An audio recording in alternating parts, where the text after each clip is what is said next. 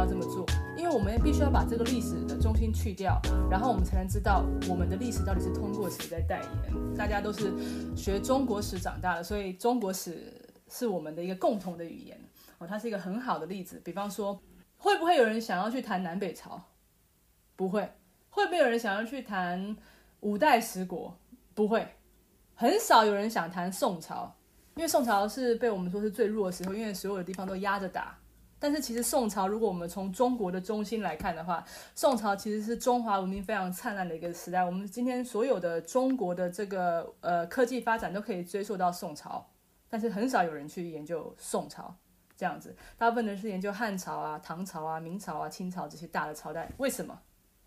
大家觉得为什么？它其实是有一个比较史的这个立场在里头的。比方说，我们研究汉朝的时候，我们就想到什么？因为它可以对应到希腊罗马最强的时代。它可以对应到，呃，欧洲古典时代。我们连讨论孔子的时候，其实我们都是在想着把它想成是一个东方的苏格拉底。其实我们很少去想说，哎，孔子他作为他的一个个人，如果他今天作为一个个人有意义的话，那可能就是他发展了儒学。然后这个儒学为什么重要？因为它造成了什么？鲁迅先生说的，就是它造成了一种压迫。有一种吃人的压迫，所以中国的制制度不彰、科技不彰，都得怪孔子。这这又是什么？这是因为我们是用西方人的基因来看我们中国，就是中国的历史为什么弱，对吧？然后你再看明朝，明朝就非常 popular 的时代，为什么？因为呢，西方的这个欧洲民族国家的崛起，哦，很重要的几个关键字，我们读西方时候常听到的文艺复兴、地理大发现、宗教改革、科学革命，这些事情通通都发生在明朝。所以明朝到底有没有发生这些事情，甚至有没有资本主义萌芽，这件事情都对，呃，中国人认为很重要，因为是中国人，我们理为什么我们理解我们很悲惨的一个过去，像这样子的一个，它是一个很重要的议题，不然就是唐朝天可汗时代，中国最强的时候，为什么我们要去追寻一个中国最强的时候？因为清朝都太弱了。就是我们研究清朝的时候，我们会觉得清朝真的很惨，我们被压着打，所以我们会更自然而然去追一个我们压着去打西方人的时代，那个时候就是唐朝。所以你可以看到，我们走的每一步，我们其实都是怎么样？我们是通过西方来发现自己。宋朝是乏人问津的，五代十国乏人问津，可是它产生了最好的政治制度。宋朝乏人问津，但是它的文学科学奠定了我们现在呃。呃，可以说是中华文化的普遍语言，以及中国它在这个东亚，它对于这个东南亚的意义，都是从宋朝的经济开呃开始的。可是没有人去研究这些时代，为什么？因为这些时代的时候，西方人不晓得在哪里。如果西方人觉得不重要，那我们中国人也觉得不重要。它其实背后是有这样子的意识形态在里头，可是我们常常不不知道。啊，我们会用西方所制定的标准来丈量我们自己，这种。自我我们会说它是一种自虐史观，就是我们就是在历史上没有发生像人家那样子好的时代，所以别人才欺负我们，所以我们一个一个把过去的历史人物抓出来鞭尸。这种行为不止发生在中国，它也发生在日本。比方说，但日本是一个反例哦。日本呢，它在十九世纪的这个明治维新的时候呢，它的社会结构其实是封建社会。如果我们呃，曾经有一个研究是在研究，就是呃晚清时代的就是 GDP，他有去量化过 GDP 最落后的时候是谁？就乾隆时代，就是东东亚社会 GDP 最强的是马来西亚，因为那时候英国人在统治它。第二强的是印印尼，就是我们现在这些看到这种很落后的国家，在以前是 GDP 很强的。然后倒数两个是谁？倒数第二是中国，啊，中国是一个很大的经济体，所以它很它很好的东南沿海这些地方非常发达经济体被它的内陆那边不好经济体呃平衡下来之后，它就降低了，这样甚至韩国还比它好，所以你就知道这个。可是有一个跟韩国大小相当的地方，它甚至产银哦，整个东亚十七世纪以后的银，它几乎它根本就是就是呃。美洲呃，东亚的波多西，波多西是南美洲的那个银矿嘛，哦，但是呢，日本的这个石见银山就是扮演了这个东亚波多西的角色，它呢的经济 GDP 是最差最差的，所以就有人说，为什么中日本它经济这么这么落后的情况之下，它可以是第一个实现脱欧入亚，呃，脱亚入欧。然后亚洲第一个现代化的国家，最后还发起了什么？发起了这个大日本帝国时代啊，然后在甲午战争中，在日俄战争屡战屡胜。为什么？就有些人说为什么？是因为日本它的就是因为日本的经济这么落后，因为日本这个落后的经济很像穆斯林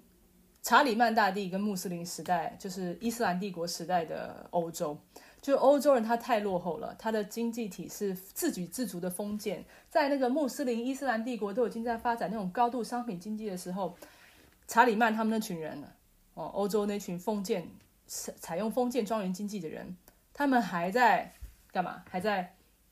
自给自足经济，没有货币的流通，就是货币是很小很小的流通，就是因为这么落后，所以他们呃在想要进步的时候，他们会采取最野蛮的方式。就是这，这是人家说，就是说，呃，欧洲人当恶霸也是第一，这样子，呃，他们之所以这么坏，就是因为他们这么落后。那日本也是，他们这么落后，所以当他们想要去做现代化的时候，他们可以很快的就推动这件事情。其实你是会想说，很奇怪的，为什么落后的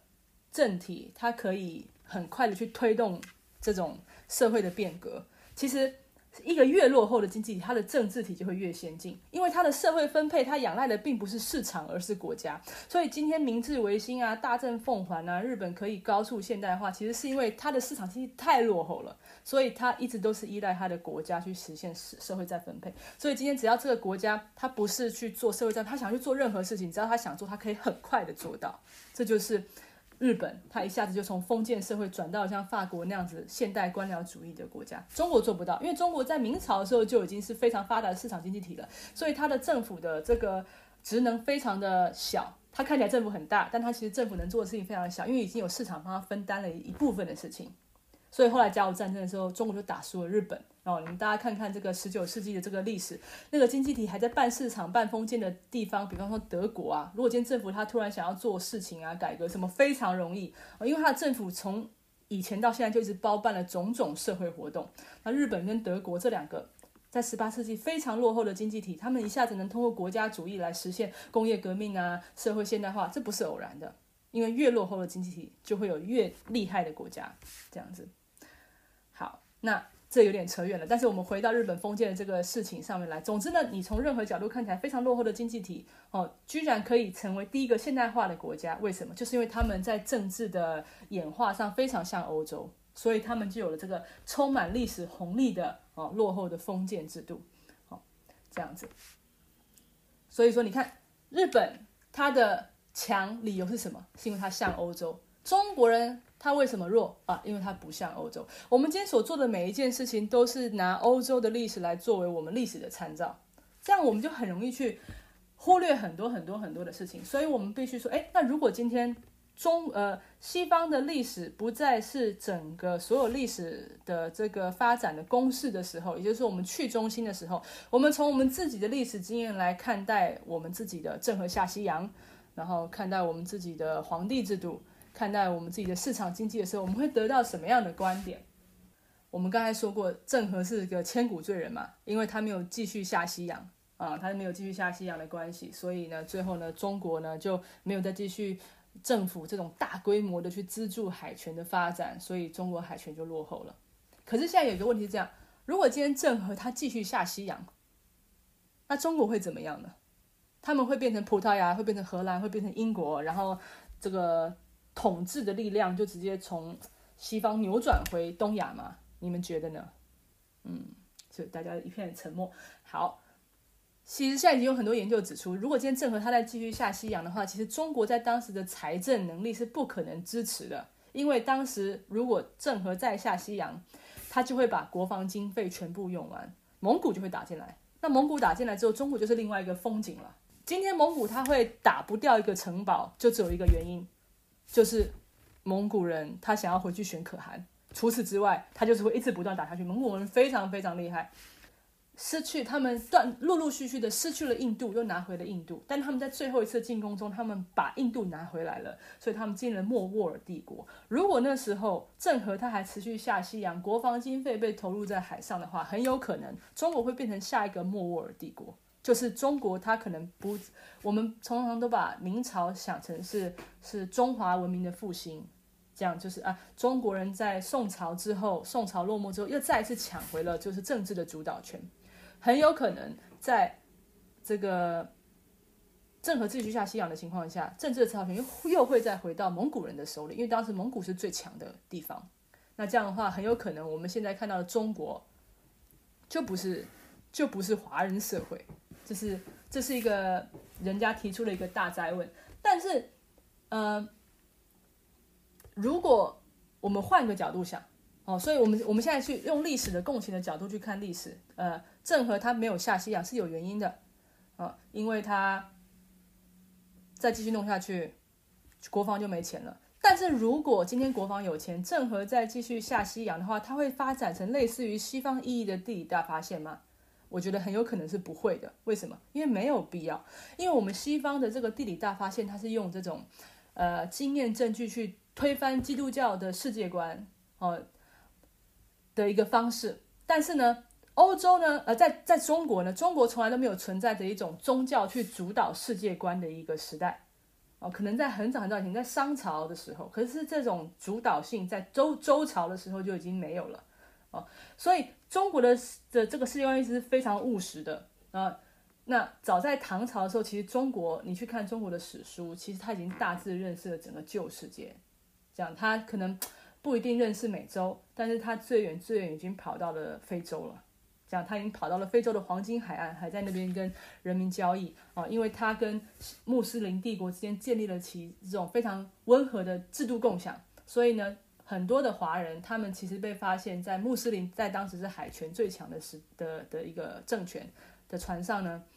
呃。当华人，呃，当当这个海，当这个海水手，然后再把这些他们学到的东西，然后带回中国。所以在唐朝的时候，哦，中国其实已经大致认识了整个旧世界，所以他们不需要去发生一个地理大发现，哦，来系统性的发展对域外世界的认识，或者。进而就是进行殖民。其实中国早在中唐时候就已经在殖民了，但是它未必是通过世界的，呃，未必是通过政府的。比方说，当时其实，在呃葡萄牙人在十五世纪的时候，他们来到东南亚的时候，就发现当地有非常多的中国人在定居，而且他一住就是好几代人。哦，然后这些这些中国人呢，他们有混血，他们通常是双语人、三语人、四语人，而且他们跟土著原乡社会是保持着非常近的关系的。就是东南亚社会，其实土著他们为什么会崛起，其实跟中国人他们从中国带来的一些东西是有很大的关系的。但是当然，我们如果这样讲话，就变成是我们变成另外一个中心了，就是我们用我们自己的强去解释东南亚的弱，这样。但是我们可以避免，但是我们可以知道说，其实早在欧洲发生地理发现之前，东南亚就已经非常广泛的中国人在居住，所以我们不需要去启通过郑和去启动一个地理大发现来。满足或者是扩张我们或推翻我们的域外认识，因为我们对世界认识就不是这样的。所以说呢，哦，这个我们不需要去满足这个地理大发现的种种条件，中国对域外世界认识才会有意义。我们不需要有一个基督教史观让我们推翻，我们不需要有一个这个重商主义的这个的这个政权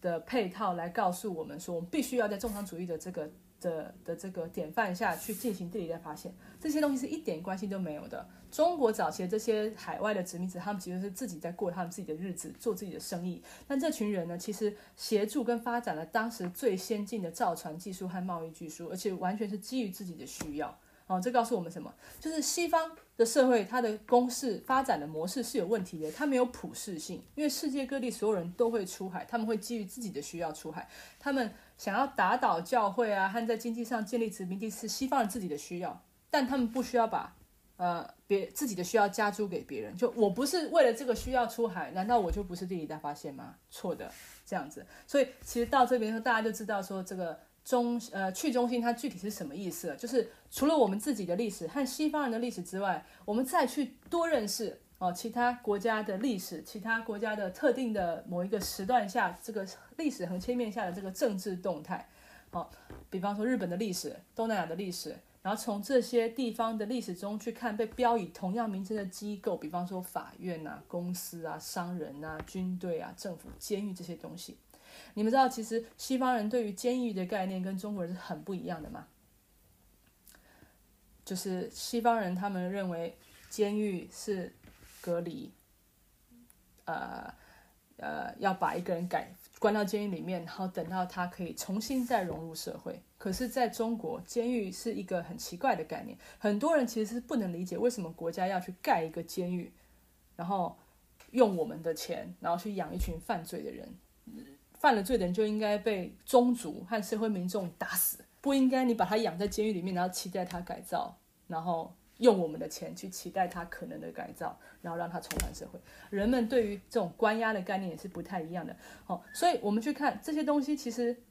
有没有类似的内涵？哦，大家都知道。一个道理就是，当是非对错只存在在两个人之间的时候，其实你对错是绝对性的，不是我对就是就是你对。可是如果我们多拉进来两个人、三个人、四个人、五个人的生命经验之后，随着被认为是错的东西哦，被错的人被认为是呃不对的人，他是越来越多的时候，那么原本对的人还会是对的吗？这就是呃全球史。他使用去中心的方式去认识这个世界的一个方法，就是我们尽量把更多不同的生命经验拉入叙事，这样子。